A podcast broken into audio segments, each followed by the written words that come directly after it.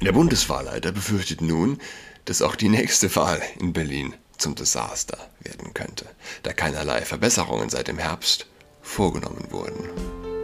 She's got COVID-19, she's tucked in all alone. She is tucked in toweling Hallo und herzlich willkommen zu Adrats Podcast. Mein Name ist Julian Adrat.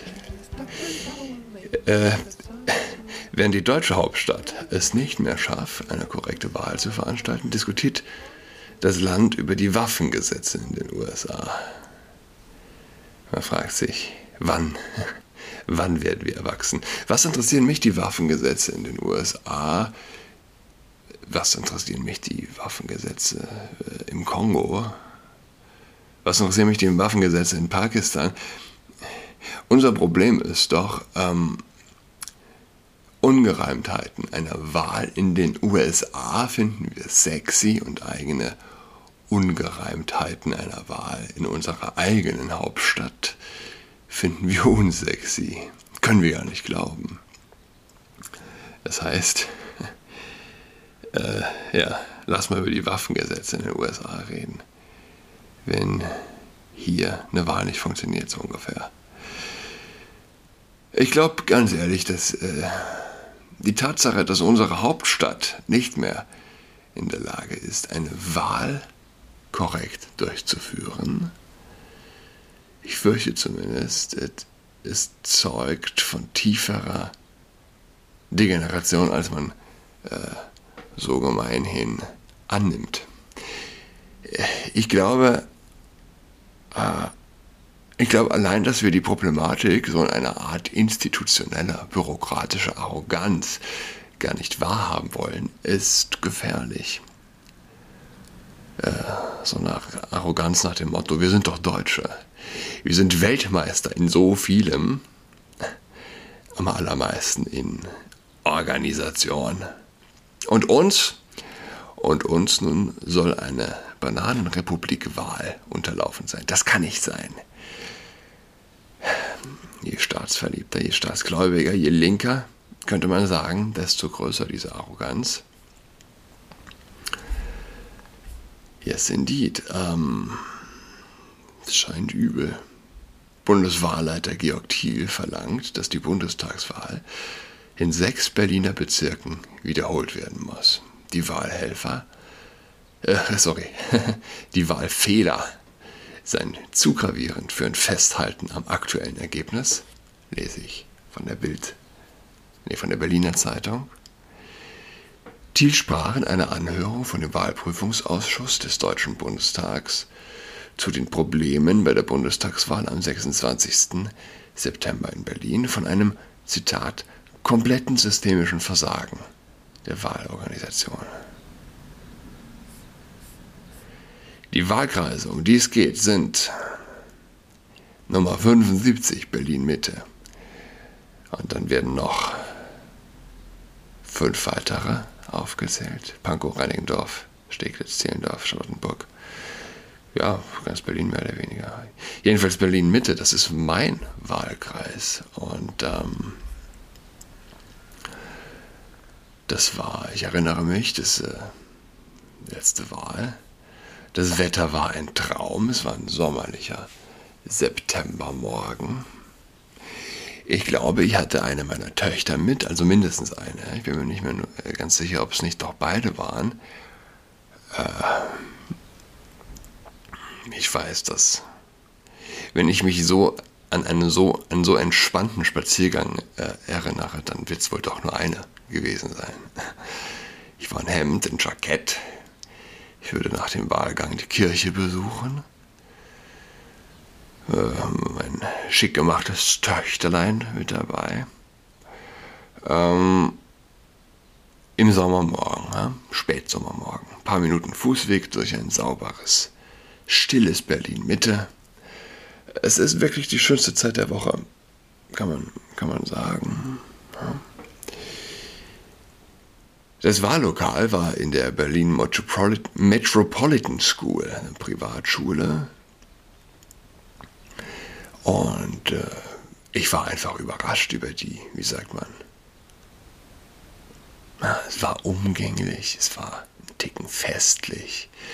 Wir wurden außerordentlich nett von einem adrett gekleideten Mann begrüßt draußen vor dem Lokal. Es war große Fensterfronten in der Privatschule, die Damen an den Tischen, die die äh, Wahlunterlagen reichen und die Personalien checken. Alles sauber, frisch, schick gekleidet. Es gab, weiß nicht, ein, zwei weitere Leute, die in lockeren Abständen dann vor uns oder nach uns gewählt haben. Wie es so schön heißt, es war ein Fest der Demokratie. Demokratie. Natürlich, natürlich bis auf äh, wohin ich mein Kreuz äh, gemacht habe. Ein Fest der Demokratie, versteht sich, klar, allgemein, unmittelbar, frei, gleich und geheim. Das Geheim ist wahrscheinlich ähm, das Wichtigste in dem Zusammenhang.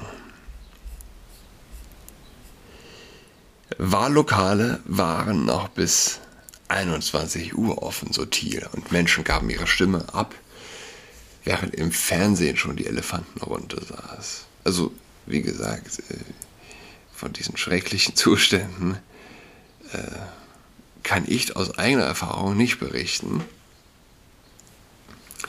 Die schwere Vielzahl und die Nichtnachweisbarkeit von Wahlfehlern haben Thiel davon überzeugt, dass keine andere Lösung möglich sei.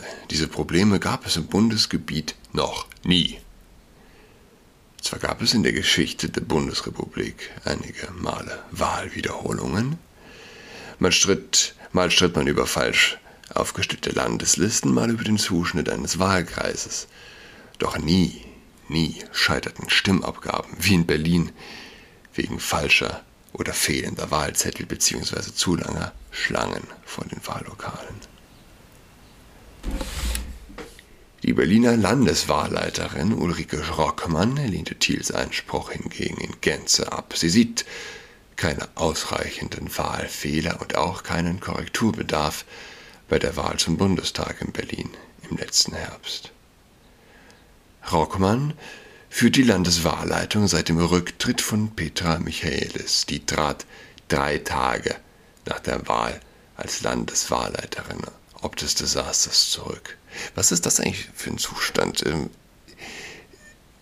Rockmann, die gar nicht dafür verantwortlich war, gar nicht zu der Zeit die Leitung inne hatte, äh, sagt, nee, die Wahl muss nicht wiederholt werden. Ah, so. Einer der zwölf Bezirkswahlleiter, der weder Name noch Bezirk nannte, sprach davon, dass ein Viertel bis ein Drittel der Wahlvorstände der einzelnen Wahllokale sich auf Nachfragen gar nicht zurückgemeldet habe. Was ist los mit euch? Ja? Du bist Wahlvorstand in einem Wahllokal, kriegst dann nochmal eine Nachfrage und meldest dich nicht mehr zurück. Ich dachte, ihr seid, weiß ich nicht, Demokraten. Wieso, wieso meldet ihr euch nicht zurück? What, what the fuck is wrong with you? Echt mal. Bestimmt nicht der adrett gekleidete Herr hier in meinem äh, smooth laufenden Berlin-Mitte-Wahllokal, aber drei Viertel? Nein, Quatsch. Ein Viertel bis ein Drittel. Ein Drittel. Okay. 30 Prozent jeder Dritte. Der Bundeswahlleiter befürchtet nun, dass auch die nächste Wahl in Berlin zum Desaster werden könnte, da keinerlei Verbesserungen seit dem Herbst vorgenommen wurden.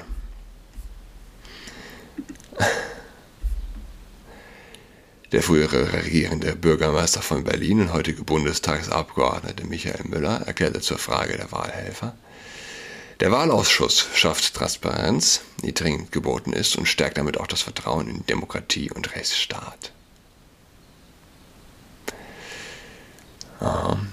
Ich hätte ein bisschen mehr Vertrauen, wenn sich die Vorstände der Wahllokale wenigstens auf eine Rück äh, Nachfrage melden würden.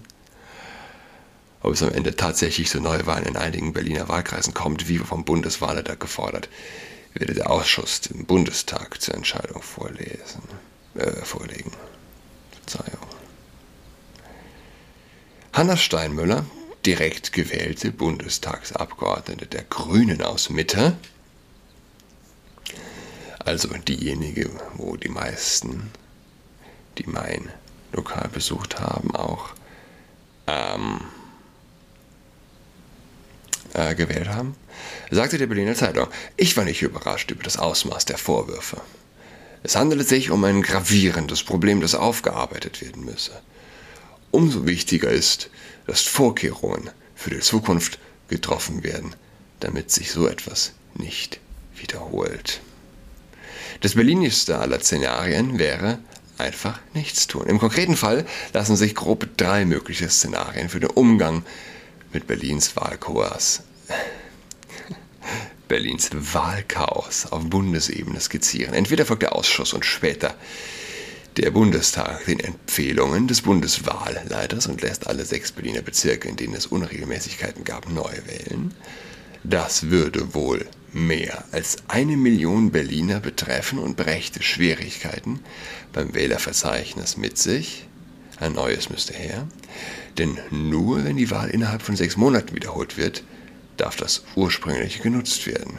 Oder man nimmt Wahlwiederholungen nur in konkret betroffenen Wahllokalen vor. Das würde Probleme zwischen Urnenwahllokalen und Briefewahllokalen geben, da die nicht identisch sind. Zuletzt wäre es auch möglich, einfach gar nichts zu tun. Damit bliebe Berlin sich zumindest treu.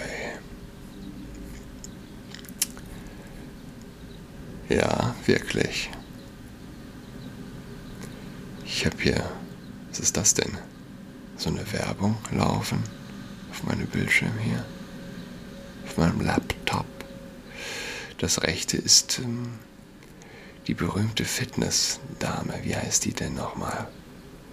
Verdammt, wie heißt denn die Olle nochmal? So eine, so eine Fitness-Guru-Tante. Eine Deutsche, macht die Videos auf Englisch. Oh Mann, wie heißt die?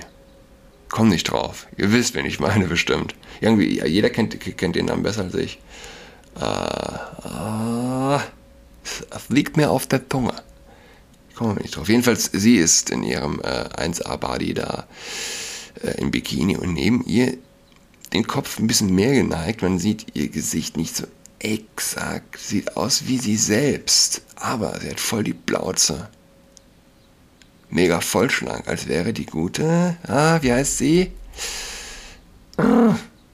Na, komm nicht drauf. Als wäre die gute quasi im Computerprogramm fett getrimmt, aber es ist ein anderes, kann nicht sein.